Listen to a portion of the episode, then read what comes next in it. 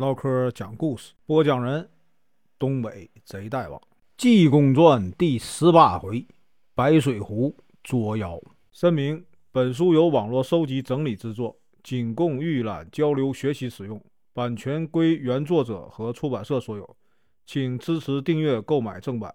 如果你喜欢，点个红心，关注我，听后续。上回说到，李文龙带着妻儿啊回家，都打发走了。知县才说：“圣僧在我这儿住几天吧。”和尚说：“我还有那五百银子啊，赏给了王雄和李豹二人。我呀，明天就走，要到白水湖啊捉妖去。”知县摆酒啊款待和尚，一直啊喝到深夜。今天啊，咱继续啊往下说。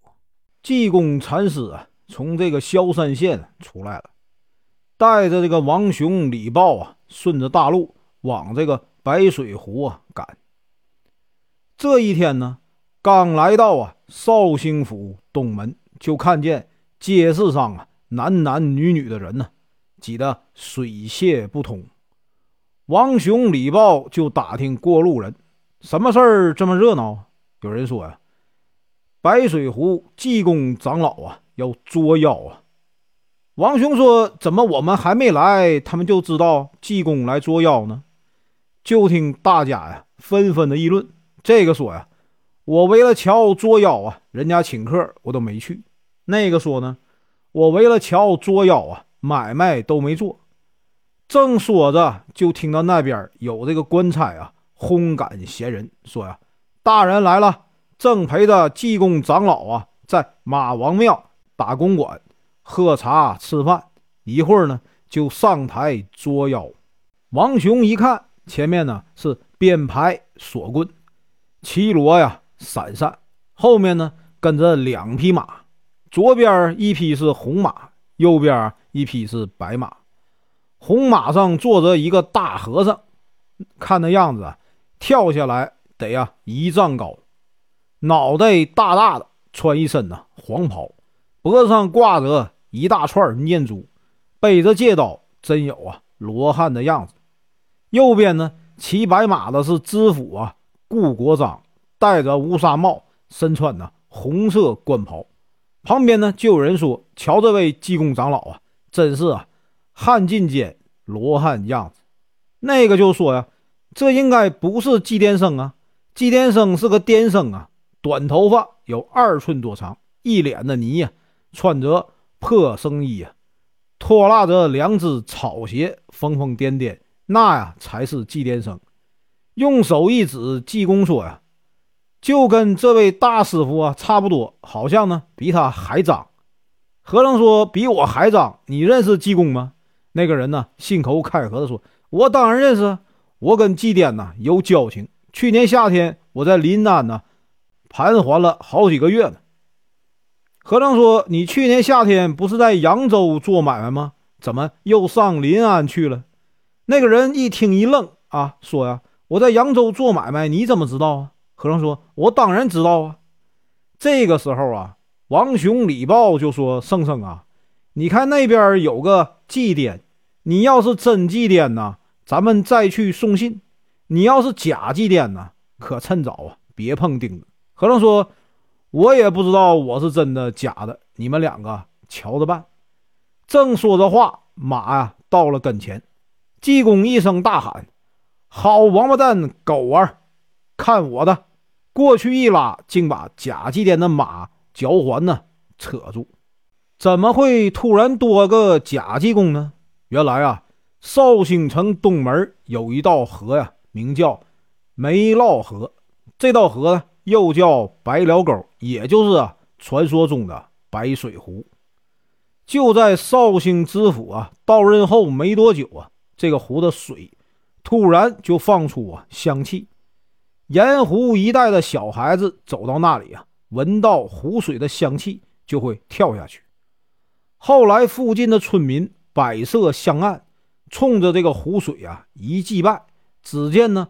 湖水里出现呢两股阴阳气，听得见呢说话，瞧不见人影说呀，一天要吃一个童男一个童女，要是不给送啊，就把绍兴府一带地面的小孩子全吃了，一个都不留。六百多村庄啊，一开会，谁家有孩子，都把名字写在纸条上，团成一个团，搁在兜里。一天一抓，抓出谁家的孩子，就把谁家的孩子送给妖精吃。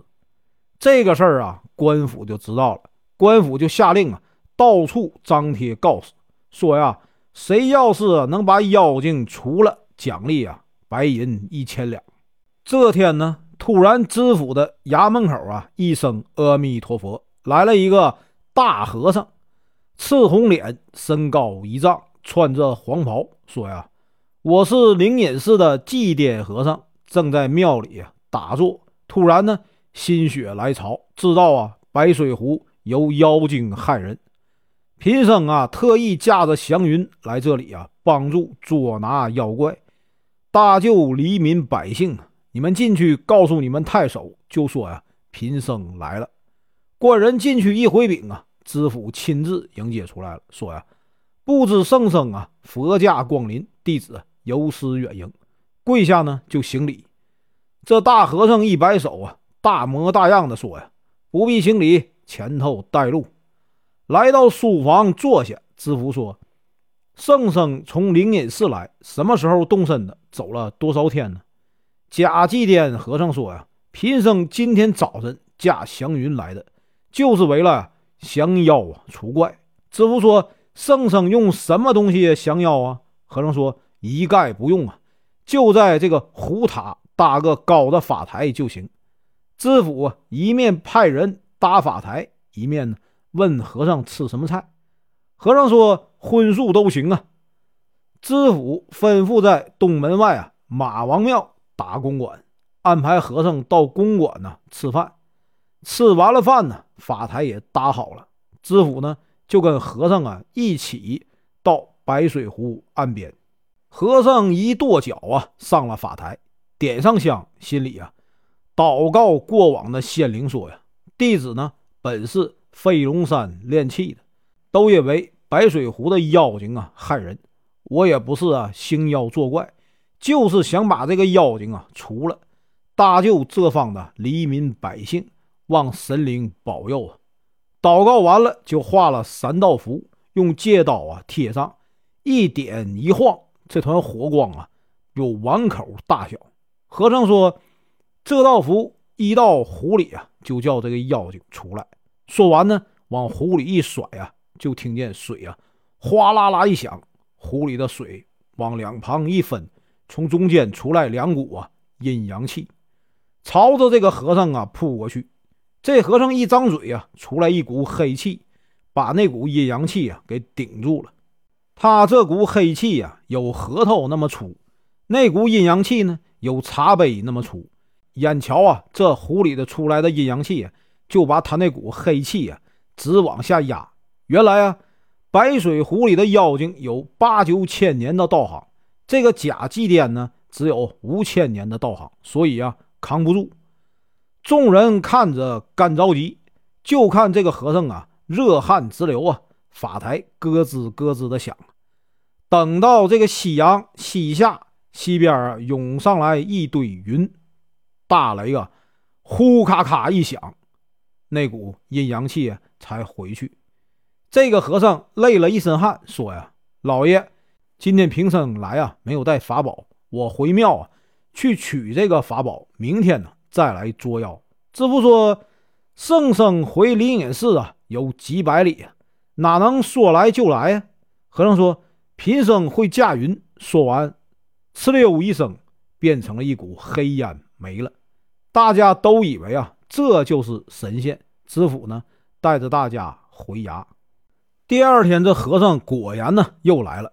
原来呢，他知道自己不是这个白水湖妖精的对手，本想回山呢搬救兵，找一位有本领的老道啊帮忙。那老道也有啊八九千年的道行，可是呢，道士不愿意啊过问这种事儿。他一生气，决定自己啊来跟这个白水湖的妖精拼命。知府知道这次和尚啊取了宝贝来，就吩咐啊在马王庙打公馆，预备吃饭。大家都知道啊和尚来了，看热闹的人呢多的挤不动。知府看到贾继颠骑着马走在跟前，一手啊揪住这个马嚼子。甄济公说：“呀，好东西呀，你敢前来捉妖？”贾继颠一看是一个疯疯癫癫的穷和尚，没想到呢，罗汉爷早把佛光、金光、灵光三光啊给闭住了。贾继颠看着是个凡夫俗子，连忙就问：“这位法兄，请了。”甄继颠说：“你跟我论兄弟吗？”贾继颠说：“论哥们儿，你不愿意吗？”甄继颠说：“我倒怕你啊，不愿意。你上哪儿去？”假祭天说：“我去捉妖。”真祭天说：“呀，那你呀去吧。”又把这个马嚼环呢松开了。假祭天呢同知府啊奔着这个马王庙就去了。本文结束，感谢观看，请听后续。